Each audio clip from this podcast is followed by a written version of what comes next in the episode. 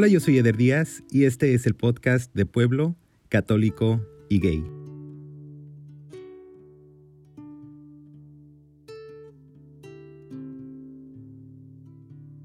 Hola, mi nombre es Armando, soy de Puerto, creo en Dios y soy súper, súper gay. Armando, bienvenido al podcast. Muchas gracias por la oportunidad de compartir un poco de mi historia. Claro que sí, ¿cómo estás? Estoy muy bien, muy bien, agradecido a viviendo aquí, sobreviviendo la pandemia, pero agradecido de tener salud. Claro. Pues vamos a platicar de tu vida. Armando, platícame de dónde eres. Yo soy de Acapulco, Guerrero, México. Nací en Ensenada, pero como al año me llevaron a Acapulco, entonces yo crecí en Acapulco, ahí crecí, pero en el área todo el mundo me dice, siempre aquí en Estados Unidos todo el mundo me dice, ¿qué haces aquí si eres de Acapulco? Pero lo que no saben es que pues yo era, éramos pobres en Acapulco, entonces vivíamos en esa área que nadie conoce, que nadie ha visto en televisión, en las telenovelas. Yo crecí en esa área segregada donde vive toda la gente trabajadora, que todos los días, todas las mañanas se levantan para ir a trabajar al Acapulco que todos conocen. Entonces yo de ahí soy, ahí crecí, de ahí tengo muchísimas historias. ¿Qué historias recuerdas? Una de las historias más bonitas que tengo es en Acapulco los niños por lo regular andan nada más en shorts, sin playeras, descalzos, corriendo por las calles. Esos son los, momentos bonitos que recuerdo de Acapulco. No me gusta usualmente, no, no es que no me guste recordar, pero también el crecer en el machismo te crea muchos traumas, ¿verdad? Te crea muchas confusiones, eh, especialmente cuando yo crecí y yo crecí muy temeroso porque la gente te critica, la gente se burla de ti y yo no entendía el por qué, yo no entendía por qué se burlaban, como yo hablaba, como yo caminaba, como movía las manos, uh, si yo quería jugar con Barbies, ¿verdad? Entonces vas creciendo, iba yo creciendo a los cuatro años, cinco años, seis años y poco a poco fui descubriendo que si yo no era yo mismo, podía sobrevivir en el mundo, que si yo cambiaba mi voz, podía quitarme el bullying, las burlas. Entonces, conforme fui yo teniendo 10 años, 12 años, 14, que obviamente el ser tú mismo no lo puedes negar, hagas lo que hagas, ¿verdad? Pero de cierta forma yo trataba de aparentar ser otra persona y fue por eso que yo nunca consideré liberarme del machismo, yo nunca consideré ser yo mismo. Fue hasta los 30 años que ya viviendo en Estados Unidos fue que yo dije, pero al esto fue al yo ver a otras personas que eran como yo. En México, en Acapulco, el machismo es como un tatuaje que el país lleva por todos lados, ¿sabes? Entonces, eso a mí me provocó, y yo siempre he dicho que me provocó lo que nos pasa mucho en la comunidad, que son los pensamientos suicidas, ¿verdad? La depresión, la ansiedad, el, el, hecho de que las personas te presionan al decir dónde está la novia, cuando te cases o eres maricón. Entonces, este, todas esas cosas a mí me provocaban, durante toda mi adolescencia, me provocaban mucha confusión y mucha tristeza. Y lo peor de todo es que yo no lo cuestionaba. Yo decía, yo me voy a casar, yo voy a tener hijos, yo voy a vivir. Aunque soy muy infeliz, esta va a ser mi vida y la tengo que aceptar. Yo nunca consideré salir del closet o oh, qué es lo que yo quiero, cuál es mi felicidad. Ese soy yo, nunca lo consideré.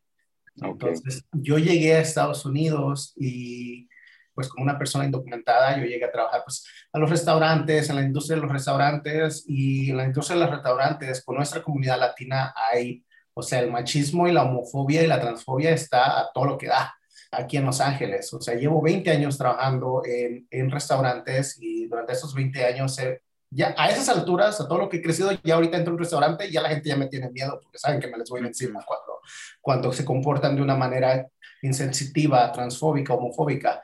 Pero en ese entonces, en mis 20, pues yo tenía aún miedo, tenía, tenía mucho miedo y ahí yo pienso que los 20 fueron la, la etapa más de, de mi vida porque pues ya es una etapa adulta, yo veía como todos iban al colegio, hacían ciertas cosas, vivían sus vidas y yo estaba en el closet y en las sombras por ser indocumentado y por ser gay. Entonces, yo decía en los 20, yo decía, ¿esto es todo? ¿Esto es lo que voy a hacer todo? Like, no, no, no, no soy feliz, no era feliz. Y el vivir con, pues, con familia tradicional, ¿verdad? Familia religiosa, familia conservativa, conservadora, perdón, pues eso también no ayudaba en mucho. Entonces, fue como a los casi los 30 años, a los 30 años cuando yo veo en televisión un movimiento de jóvenes indocumentados que están protestando en las calles alrededor del país, que están gritando indocumentados, sin miedo, entonces yo digo, ¿quiénes son estas personas? Quiero conocerlas, quiero, quiero ser amigos de ellos, quiero decirles que aquí estoy, yo soy como ellos. Y yo sentía algo en mi corazón, yo sentía que mi cuerpo, yo sentía, me sentía como que alguien había venido y había prendido la flama apagada dentro de mí. Entonces empecé a ir a las protestas y cuando voy a las protestas y me hago amigo y empiezo a conocer a todas esas personas, a todos esos jóvenes, me doy cuenta que muchos y muchos de ellos se identifican como gay, bi, queer, trans y me doy cuenta que en el movimiento indocumentado está liderado por la comunidad LGBTQ+. Y entonces fue ahí cuando por primera vez dije, por primera vez sentí como que pertenecía a una comunidad. A lo mejor no recuerdas, pero ¿recuerdas ¿Cuándo te diste cuenta que eras diferente? No creo que hubo un momento exacto, pero sí tengo muchos recuerdos de, recuerdo cuando yo tenía como cuatro o cinco años y yo estaba jugando con muñecas y un tío mío me regañó. Recuerdo también, creo que en otra ocasión, en una ciudad diferente, cuando tenía como unos ocho años, una vez me puso un vestido de una prima y llegó mi tío y me regañó y se burló de mí cuando yo ya empezaba como a los 12, 13 años a ver a los niños de una manera diferente, ¿no? Y de repente los niños hablan de las mujeres y hablan de las novias y yo pues no siento eso. Yo veo a los niños, yo veo a las personas en la televisión y yo veía a Enrique Iglesias, creo a los 12 años y yo decía, él es mi novio, pero yo lo pensaba, pero yo decía, en mi mente yo decía, esto no está bien, lo que, porque yo estoy atraído a esa persona, este, y así yo veía pues en la escuela, pero en sí no creo que yo, yo creo que siempre lo supe desde que nací, solo que yo siempre le oía a esos pensamientos, entonces yo me sentía muy culpable todo el tiempo de tener pensamientos que no iban de acuerdo a lo que la sociedad en la que yo estaba envuelto pensaban, querían de mí o esperaban de mí. Entonces, uh, yo pienso que yo siempre lo supe desde que nací, yo supe que era, era diferente. Y más confusión me provocó porque yo crecí rodeado de mujeres por la mayoría del tiempo. Entonces, con mamá, mis tías, mis abuelas, mis primas, muchas mujeres alrededor de mí. Entonces, en la escuela, los vecinos, los niños siempre me hacían bullying también por yo siempre estar rodeado de mujeres y a mí nunca me gustó el mundo de el mundo entre comillas de los hombres. Nunca me gustó irme con los hombres jugar con los hombres jugar fútbol. Yo siempre evitaba eh, estar envuelto con hombres siempre quería estar con las mujeres sabes entonces los quehaceres de las mujeres yo quería estar ahí. Entonces eso me provocaba más confusión porque yo decía oh tal vez soy de la manera que soy porque estoy con mujeres porque me criaron mujeres pero no es eso no tuvo nada que ver. Yo siempre fui como fui desde que tengo uso de razón ¿Cómo empiezas a descubrir entonces? Ya sabes que eres diferente, ya tienes edad también para sentir cosas más complejas. Ajá. ¿Cómo empezaste a descubrir un mundo para ti si te tocó en México o no había para ti espacios? Sí había, fíjate, sí, sí había. De hecho, ya como a los, cuando yo estaba en el bachillerato, estudié en el CETIS, pues obviamente sí había personas en, en la escuela que eran de las personas que son ellas mismas, que no tienen miedo, pero que obviamente todos se burlan de, ellas, ¿verdad? Y yo me acuerdo que había un, grupito y yo los veía y yo los veía con una admiración y yo decía, quisiera ser como ellos, quisiera ser su amigo, quería, pero yo veía toda la violencia, vamos a lo mismo, y, y, eso ganaba más. Había también unos clubs, antros gays en Acapulco, en el área turística, pero obviamente ir al área turística pues era, era un lujo que no todos se pueden dar viviendo en Acapulco, pero escuchaba. Y también fíjate otra cosa también que quiero recordar, y he pensado mucho últimamente en esto, es que a los 17, 16 años había un chavo en la escuela que él estaba en el closet, era el típico chico popular de la escuela, que nadie se hubiera imaginado que era gay, y él me empezó a hablar y yo tenía un miedo, o sea, él me empezó a hablar directamente, o sea, directamente de te quiero invitar a salir, vamos a salir, me gustaría conocerte. Obviamente me hablaba, eh, ¿cómo se dice? Obviamente, él, él decía, vamos a tomarnos una chela y tú escuchabas, vamos a salir hoy en la noche. Sí, sí, sí, sí, sí, pero no, pero o sea, me hablaba, pero en la escuela era como la, no te conozco, ¿verdad? En la escuela era como... Espérame, ¿Cómo supo de ti? ¿Tenían algo en común, me imagino, una clase? No lo sé, yo creo que era obvio, yo creo que siempre ha sido obvio que lo que se ve no se pregunta, entonces lo que se ve, como dijera nuestro gran San Juan Gabriel, lo que se ve no se pregunta. Entonces, yo creo que él, pues, lo vio en mí, a mí la gente se burlaba de mí, me hacían bullying.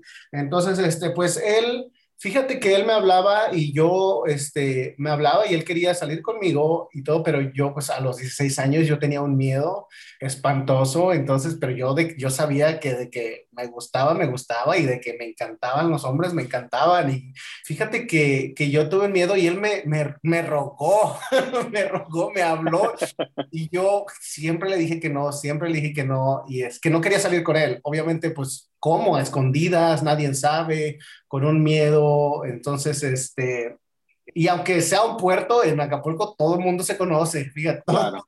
todo, el mundo sabe. Entonces, este, siempre me quedó la, la, curiosidad que hubiese pasado. Tal vez hubiese sido el primer amor, ¿verdad? Ay, se llamaba, Armando. Se llamaba Giovanni y la razón por la cual me he estado acordando mucho de él es porque años después me enteré que a Giovanni desgraciadamente lo asesinaron. Entonces, yo a veces me pregunto si la homofobia tuvo que ver con eso. Yo no sé de qué, en qué circunstancias él falleció, lo que sí sé es que a él, a personas en Acapulco lo, lo mataron. Entonces, este, siempre me acuerdo de él, siempre me acuerdo tal vez que se pudo haber sido, ¿verdad? Un, pero este, me acuerdo también de, de una vez, oh, hay una historia que te quiero contar a ver si esta es la respuesta que estás buscando. Yo no estoy buscando ninguna respuesta, pero mira, mira, mira, mira, mira, mira. Déjame te cuento porque esta historia está. Ahí fue cuando yo dije, a mí de que me encanta esto, me encanta esto. En la escuela había otro chico, el, ya sabes, el chico popular que todas las chicas quieren y, están enamoradas de él, eh, ahí en el bachillerato, a los 16 años. Y todas las chicas enamoradas de él. Entonces yo un día voy al baño y estoy orinando en el baño y entra él con su grupito de amigos, los populares, ya sabes. Y él empieza a orinar. Y entonces yo volteo y le veo el pene. Y le veo semejante boa constructora. Y yo me quedo así como que, de como un sueño. De aquí soy. y ya sabrás, pues me imagino 30 mil cosas en, en tres segundos, ¿verdad? Entonces, pues ya, ¿verdad? Terminó de orinar, estaba yo obviamente a unos cuantos metros de, él y salgo yo del baño como un pavo real, salgo yo así como que todas estas chicas se mueren por él, pero yo ya le vi la mazacuata y yo me sentía así como que el ganador, yo me sentía así como que gané, es mío, es mío. Y ahí fue cuando yo dije, esto es lo mío. y aquí soy, no me quitan. Ahora te voy a preguntar algo muy íntimo, pero es tu culpa por andar compartiendo eso. Ay, ahora es mi culpa, ahora es mi culpa. ¿Fue la primera vez que viste el cuerpo de alguien más? No, no fue la primera vez, obviamente, pues hay ah, el, medio de entretenimiento, ¿verdad? Y este, no fue la primera vez, pero fue la primera vez que yo sentí así como que estaba en contacto ya en mi pubertad con semejante cosa, ¿verdad? Semejante maravilla que Dios nos dio. ah, ya entendí. Tú sabes. no, yo sé, yo sé, claro. El taco de ojo, el taco de ojo. sí, por supuesto. ok, entonces estamos platicando de esa etapa en tu vida. ¿Te vienes a Estados Unidos por qué? Porque pues e, éramos muy pobres en, en México, entonces mi mamá su esposo y mis hermanitos chiquitos, siempre nos iba, yo creo que lo que más trauma me provocó en México fue la pobreza extrema. Me dejó muchos estragos, muchas repercusiones, sabes, el pasar por hambre, no tener casa, no tener que vivir, el sufrir discriminación, injusticia. Entonces siempre estábamos viviendo de esa manera. Yo recuerdo que una vez mi padrastro, el esposo de mi mamá, estaba enfermo y no podía trabajar y tuvimos que vender, creo que el, el VHS, la televisión para poder pagar el doctor. Entonces tengo muchos recuerdos de, de, eso y una vez él finalmente logró encontrar a alguien que lo trajera a Estados Unidos y de ahí él mandó por mi familia y por mí y este fue así como llegamos a Estados Unidos y yo tenía pues 18 años, venía muy inocente, venía con, con, muchas ganas de conquistar al mundo y de sentirme que solo mis chicharrones truenan, ¿verdad?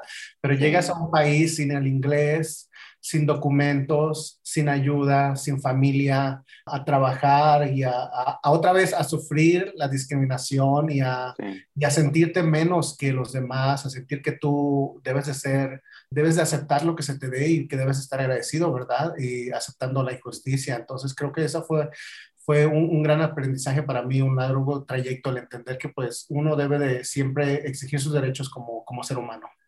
Claro. Y me platicabas un poquito de cómo descubriste el movimiento de los Dreamers y que ahí encontraste comunidad, especialmente con las personas que estaban liderando, que eran parte de la comunidad LGBTQ. ¿Qué sucede después en ti? Fíjate que cuando yo entré al, al movimiento yo estaba como yo no podía creer que existía un mundo de personas indocumentadas LGBTQ+, y creo que fue la primera vez a mis 30 años que yo consideré, yo ya andaba medio que a los 28, ya andaba que medio experimentando, ¿verdad? Pero así en el closet, ya sabes. Pero a los 30 fue cuando yo dije, por primera vez dije, ¿y si salgo del closet? ¿Y si le digo al mundo? ¿Y si vivo mi vida libremente como todas mis nuevas amistades lo están haciendo? Y fue ahí cuando yo, yo, yo consideré, y no, no solo consideré, yo lo vi como un hecho. Me llevó como unos dos, tres años el finalmente estar listo y decirle a mi mamá, soy gay y ese soy yo y soy feliz porque eso era lo que yo quería que ella supiera, que yo era feliz. Y fíjate que yo, mi historia fue muy diferente a muchas historias que yo he escuchado porque yo sabía la respuesta que iba a ser de mi mamá, que iba a ser una respuesta negativa, que yo no iba a tener apoyo. Yo sabía eso, pero yo tenía un batallón detrás de mí. Yo tenía... ¿Por qué sabías eso? Porque yo por dos, tres años ya tenía nuevas amistades ya tenía, ya había conocido tantas personas, tantas familias que apoyaban a sus, a sus hijos, ya había escuchado tantas historias de primera mano que yo ya sabía a lo que me enfrentaba y yo ya estaba listo para escuchar lo que mi madre me iba a decir, que fue lo que me dijo, que no, esto no está bien, deberías ir a la iglesia, esto tal vez es una enfermedad mental, necesitas ayuda, necesitas encontrar a Dios. Cuando ella todo me dijo, a mí no me dolió, porque yo ya sabía que, yo ya sabía que hay un proceso en muchos casos hay un proceso y yo no podía estar enojado con mi madre porque mi madre es de una diferente generación, mi madre es de una diferente generación, diferente cultura y, este, y yo no podía estar enojado con ella. Entonces a veces el proceso de, de educar a tus padres es doloroso, a veces es cansado, es cansado, pero yo estaba muy preparado para luchar con eso y hasta la fecha ahora me, me siento muy, yo salí con mi madre hace como seis años y a hoy, hoy día me siento muy contento de decir que el progreso ha sido fabuloso y, estoy muy agradecido por, por, eso, pero yo sabía. Desgraciadamente, a veces tenemos, no entendemos en nuestra comunidad por qué tenemos que hacer todo el trabajo nosotros. ¿Por qué tenemos que hacer todo el trabajo nosotros? Y yo eso era algo que yo siempre me tenía mucho coraje conmigo mismo por eso, pero, ¿sabes? Es, cada quien tiene su propia historia y yo llegué a entender que esta es mi historia, esta es la vida que me tocó vivir y tengo que aceptarla tal cual, porque si me comparo con los demás, o sea, voy a ser infeliz toda la vida. Me gusta lo que dijiste porque yo soy fiel admirador de una mexicana que tiene un programa en el canal 11 México que se llama Aquí nos tocó vivir. Y me encanta ese programa y me encanta, quizás lo que yo he hecho siempre en mi trabajo está inspirado en lo que hace ella. Y me recordaste mucho a Cristina Pacheco ahorita. Este... Oh, Cristina Pacheco, sí la conozco.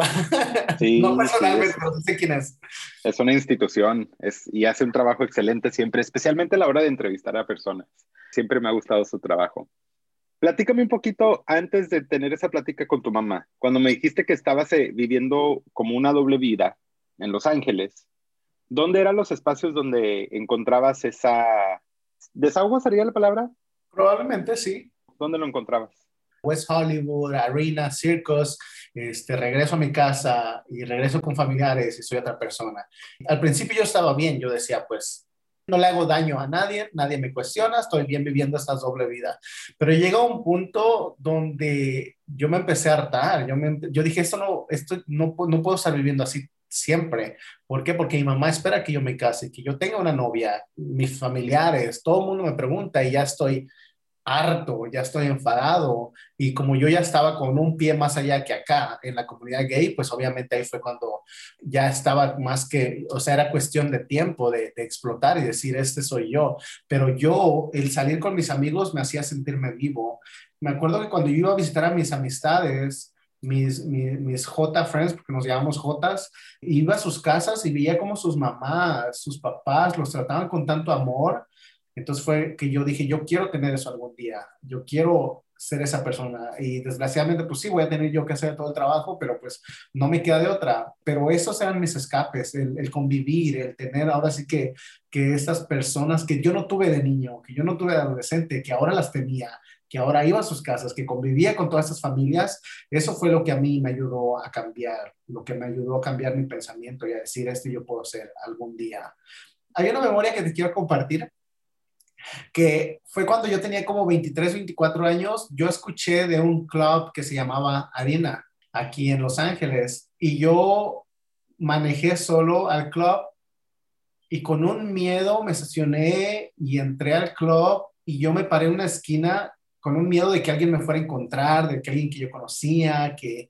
Y yo me paré y en la esquinita, en lo más oscurito, me puse a ver a todos los que bailaban. Y cuando yo los veía bailar, yo los veía todos tan felices y yo estuve ahí como una hora, dos horas solo viéndolos. Y yo los veía tan lejos, yo los veía como, wow, ellos son tan felices y yo sentía que yo no podía ser ellos nunca en la vida y que no iba a ser ellos nunca en la vida. Y estuve ahí como una hora, dos horas y después me fui y para mí eso fue como que mi desahogo. Y eso es respondiendo otra vez a tu, a tu pregunta. Y ahora Solo, solo quiero decirle a alguien si está escuchando que esas personas que se sientan como yo me sentí alguna vez, que pueden ser esas personas en la pista de baile, pueden bailar y pueden ser libres algún día y espero que algún día sean libres. Me recordaste tantas cosas, Armando, de las primeras veces que experimentamos eso que es realmente darnos el valor de entrar a, a lo que se va a convertir en nuestro primer safe space y cómo en esas primeras visitas o esas primeras interacciones cuando vas dejando el lugar, te quieres deshacer de todo rastro que estuviste ahí. No sé si te acuerdas tú de esos detalles de, deshacerte del recibo que te dieron, de deshacerte de, de, cualquier cosa que pueda indicar que ahí estuviste, para que nadie se dé cuenta que fuiste. Sí, así, así es, así es. Incluso pues estando en el closet, pues sí, tuve mis experiencias con otras personas de mi edad, experiencias sexuales y la ansiedad que te provoca, que me provocaba a mí el siguiente día de, ay, que nadie se entere o que no me va a echar de cabeza esta persona o eso, lo otro, aquello. O sea, yo, al igual cuando estaba en el closet, tuve unas que otras experiencias con otras personas que también estaban en el closet y que ahora las veo y todos estamos súper fuera del closet. Pero es muy complicado el tema cuando estás en el closet porque desgraciadamente la sociedad te orilla a hacer cosas, ¿verdad? Y qué mejor que ser tú mismo y decirlo abiertamente para así liberarnos de, todo esto que nos está prohibido hacer, supuestamente. Sí, que, que, esas también son pláticas muy, muy importantes que en realidad yo nunca he podido tener en este podcast, de realmente explorar cómo fueron esas primeras veces que nosotros vivimos nuestra sexualidad. Porque creo que con todos los elementos que ya hemos platicado, el elemento machista de la, nuestra cultura y de nuestras familias donde crecimos y lo que nos inculcaron, el efecto de la religión y este sentimiento de vivir diario pensando que eres un pecado y que estás condenado al infierno, y el elemento del miedo de ser descubierto, muchas veces todas esas fuerzas nos orillan a hacer cosas muy peligrosas pues sí, a veces yo me acuerdo de las cosas que hice y digo, wow, yo, yo creo que alguien sí me estaba cuidando porque me metí en unas cosas muy peligrosas y, nada sanas y muy tóxicas, pero era porque yo tenía unas ganas desesperadas de, de hacer cosas y no tenía dónde, o sea, no, pues dónde. Como por ejemplo, ¿dónde escuchaste, te acuerdas dónde escuchaste que existía el Club Arena? Probablemente con amigos y lo que escuché fue, hay un lugar de maricones, o sea, de la manera en que estaban hablando no era como halagando el club, sino más bien burlándose del club. Mm. Pero ya cuando dijeron este lugar de jotos, de maricones, sea Marina, o sea, ya mi mente ya la había registrado Arena y ya lo había puesto en el top de mis prioridades dentro de mi vida closetera y te siembra la, la, curiosidad, ¿verdad? La semillita se te queda ahí. Y como te repito, yo no podía negar mi persona. No. Espérate, antes de que sigas, no era como que ibas a buscarlo en el celular. ¿Cómo viste con el lugar? Sí, Muy buena pregunta, porque en, en, esa, en esa plática tú registras todo. Yo registré todo, like, oh, este club. Notas mentales. En Santa, en Santa Mónica Boulevard, y en Santa Mónica Boulevard está. Entonces, pues obviamente, fíjate, me tocó ir a una fiesta en Hollywood a esa edad y no me dejaron entrar por la identificación, que no tienes identificación de California, no te la aceptamos la fregada, algo así. Entonces, pues obviamente, pues yo más que alegre, porque pues yo dije, ya estoy por acá y pues me disculpé con la cumpleañera y no puedo entrar, la chingada, ya se quedó triste, pero yo así, triste, triste no estaba. porque ya llevó mi plan B y mi plan B yo, se convirtió en plan A y ya está, pero entonces la curiosidad, el miedo, la ansiedad, o sea, el estoy aquí a la vuelta, me aviento, lo busco, lo encuentro y, este, y llego y, y, o sea, el corazón te late a mil por hora. Y el, el, no tener a alguien, ¿sabes? En quién confiar, porque yo en mis 20 yo me sentía muy solo, no podía hablar con nadie, no podía decir, creo que soy gay, creo que me gustan los hombres, o, o sea, es el, el, sentirte solo, el sentir que no puedes hablar con nadie. Entonces creo que me alegra que los tiempos estén cambiando, me alegra que haya podcasts como estos, que haya mucha, mucho, mucho contenido ahora, ¿sabes? Para las nuevas generaciones. Entonces para mí, pues, es el, el llegar al club, pues obviamente fue una experiencia que, que no olvido y que ahora recuerdo, pues, con mucha, con mucho amor, fue, fue parte de mi vida. Sí, te entiendo perfectamente. Entonces, Armando, tú y yo tenemos algo en común que es muy bonito, que tú y yo en algún momento de nuestras vidas dijimos, ok, ya somos lo que somos, estamos viviendo lo que estamos viviendo, pero ¿cómo, cómo cambiamos la manera en la que se nos ve? No nada más a, a uno mismo como individuo, sino también a nuestra comunidad. Tú tienes un proyecto que lucha exactamente por lo mismo, yo creo que lucha el mío, y, y, muchos proyectos que, que, existen también. ¿Qué es lo que te llevó a dar ese paso? Cuando yo ya estaba en el movimiento para luchar por los derechos de migrantes y que me di cuenta que muchas personas como yo, sin documentos legales, estaban yendo a las escuelas, fue cuando yo finalmente empecé mi camino para poder ir al colegio. Cuando fui al colegio, me di cuenta que yo tenía la opción de estudiar cine que a mí me había apasionado desde que yo era niño, pero que cuando yo crecí en Acapulco yo nunca lo vi posible, porque yo creí que, que el cine y las artes eran solamente para la gente rica, para la gente blanca. Entonces, ya estando acá y ya estando en el colegio, yo dije, yo quiero hacer esto, yo, yo quiero estudiar cine, no sé cómo lo voy a hacer. Una vez que ya estaba en el colegio, pues había mucha, otra vez, miedo, confusión de cómo voy a escribir, cómo voy a, a crear, si yo no creo que tengo el talento, la inteligencia que todos los artistas se lo fregada. Y fíjate que yo pasé, efectivamente, cuando salí del closet a, con mi mamá, que no se me aceptó, pues obviamente también pasé por un, un, momento de depresión, porque hubo un momento donde yo dije, o sea, siempre voy a, voy a estar luchando. Entonces, durante ese tiempo de depresión, a mí una amiga me dijo, ¿has visto esta serie para YouTube que se llama The Misadventures of Aqua Black Girl y creada por Issa Rae? que es la creadora de Insecure en HBO, y le dije, no lo he visto, y lo empecé a ver, y cuando lo vi, me cambió la vida ese show. Y yo dije, esto lo puedo hacer yo, no tengo que esperar por Hollywood, yo puedo crear mi propia serie. Quiero escribir una serie para YouTube de las historias de una persona que tiene 30 años, que es mexicano, que no tiene documentos, que vive en el closet, que siente que se la está yendo la edad, que no es la persona perfecta, que no es el buen inmigrante que vemos siempre. Y fue así como yo empecé mi trayecto para poder contar historias y titulé la serie Undocumented Tales, historias indocumentadas para poder crear, ahora sí que crear conversaciones y educar a la gente sobre la intersección de ser gay y ser indocumentado y cómo mi personaje navega por el mundo, especialmente aquí, o sea, por Los Ángeles, siendo indocumentado y gay. Creo que es muy importante crear contenido. Creo que todos tenemos el poder ahora de crear contenido. Gracias al Internet, gracias a las páginas sociales, no necesitamos de grandes compañías, corporaciones para que creen esos cambios. Y creo que gracias a eso, muchos como tú estamos haciendo eso. Sí, aunque no estaría nada mal que de repente nos aventaron unos 100 mil dólares, ¿eh? pero bueno. Esa es otra historia. Un millón, un millón. Un millón. Es, no, no, no, no, no le diríamos que no. Va a pasar. Tienes razón, tienes razón que es muy importante crear estos espacios de comunidad y de contar nuestras propias historias, porque un error, creo yo, que comete siempre el medio de comunicación masivo, es como crear narrativas románticas, especialmente de comunidades que no normalmente están representadas. Por ejemplo, hablando un poquito de la historia de el gay representado en medios de comunicación, es siempre la historia de, ay, sale del closet y luego lo aceptan y qué bonita vida y luego de repente ya compra su casa, tiene su carrera y éxito total, ¿no? Y por lo general es blanco y tiene un cuerpazo y en la vida le va bien. Y creo que crear esas narrativas románticas es muy peligroso porque la experiencia humana tiene tantas subidas y bajadas que es imposible crear un final feliz. Y siempre que creamos un final feliz, estamos cometiendo un error muy grande, tanto para la comunidad que estamos tratando de representar como para las personas que no son parte de esa comunidad y a lo mejor no siempre interactúan con esa comunidad, pero ven esas narrativas.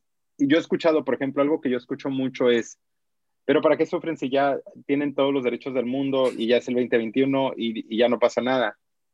Y ahí es donde te das cuenta que hay muchas personas que no entienden realmente la experiencia humana y que hay personas que ahorita no tienen privilegios que nosotros tenemos, que nosotros no tenemos los privilegios que otros tienen y que siempre hay alguien que está luchando a un nivel un poquito diferente y que esas historias también valen, no porque no quepan en esta cápsula romántica ya decimos, ah, bueno, ellos no, y corrígeme si estoy equivocado, porque yo tengo ya muchísimos años que no vivo una vida de indocumentado, pero creo que la vida de la persona indocumentada ahorita también tiene esa falla de representación en los medios de comunicación masivos, ¿no? El, dreamer perfecto, el dreamer que va a la escuela, el dreamer que tiene excelentes calificaciones y no tiene ningún récord, ¿no? Entonces ya es así como que aspiracional. Y si tienes cualquier falla que no quepa en esa perfección que crearon de un dreamer, ya no eres un dreamer y no es verdad. Sí, perfecto, lo que acabas de decir. La pantalla, los medios masivos han creado como esta idea de cómo debe ser un inmigrante, ¿no? Y nos hacen creer a nosotros que si no triunfamos es porque no hemos luchado lo suficiente, ¿verdad? Y desgraciadamente también tenemos, pues hay personas en nuestra comunidad, en la comunidad indocumentada que han perpetuado esto, ¿verdad? Creo que lo importante es crear diálogo, ¿verdad? Hay muchas personas que yo veo antes, creo que ahorita ya no tanto, pero antes era de yo voy a la escuela, yo tengo buenos grados, yo, y es cuando perpetuamos, pues ahora sí que, porque hay personas que, que no van a ir a la escuela, que no van a tener estos buenos grados, que van a vivir tal vez trabajando en unos trabajos donde tal vez no sean reconocidos como deben de ser reconocidos. Y creo que por eso es importante crear todo el trabajo que tú haces y el trabajo que yo hago es el punto que a donde nos lleva es a crear tolerancia, respeto y a dejar de juzgar. Y la razón por la cual yo decidí crear mi serie fue porque yo quería crear a un personaje indocumentado que no encajara dentro de esa narrativa del buen inmigrante. Alguien que comete errores, alguien que no es perfecto, alguien que está tratando de encontrar su mundo, ¿sabes? Y en, y en los medios de comunicación tenemos siempre a los indocumentados que sufren, que están llorando y que se merecen todo porque son buenos inmigrantes. Y creo que esta es una conversación de a la cual yo quiero contribuir, a la cual quiero decir, habemos, así como hay ciudadanos de todo tipo, hay inmigrantes de todo tipo, pero la generalización es uno de los problemas principales que tenemos. Y para mí mi trabajo es poder educar a nuestra gente. A mí no me importa convencer a personas xenófobas, racistas, que somos humanos. A mí yo quiero educar a mi gente de que tenemos que unirnos y a crear conciencia, tolerancia, porque nosotros tendemos a, en nuestra comunidad tendemos a juzgar muchísimo. Entonces hay muchos temas de los cuales tenemos que educarnos y es por eso que pues es importante que sigamos, sigamos con nuestro trabajo, con las herramientas que tenemos, que sigamos luchando para cambiar estas narrativas que los medios masivos han creado ya. Totalmente de acuerdo y qué chingón que te aventaste a tu proyecto Qué chingón que lo sigues haciendo. ¿Eres feliz? Estoy en camino a la felicidad, sí. Sí, estoy muy bien en camino a la felicidad. He aprendido con mi trabajo que no puedo esperar, no puedo esperar a que se me den unos papeles para yo poderme sentir feliz.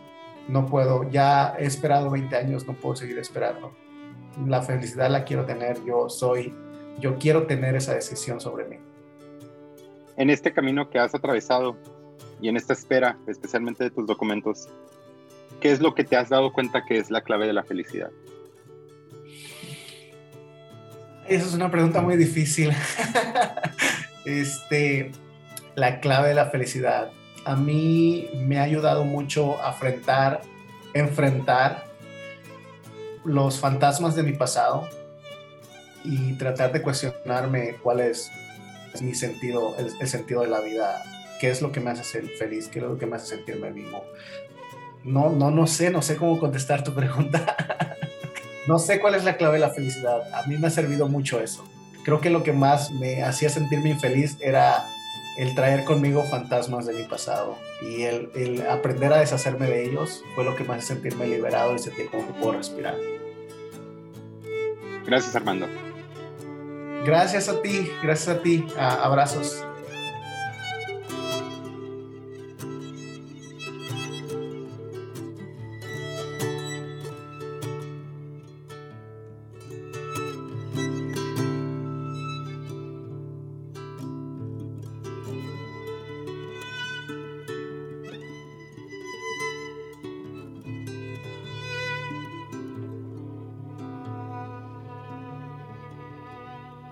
Yo soy Eder Díaz y yo soy de pueblo, católico y gay. Yo soy Armando y soy de Puerto, creo en Dios y soy súper, súper gay.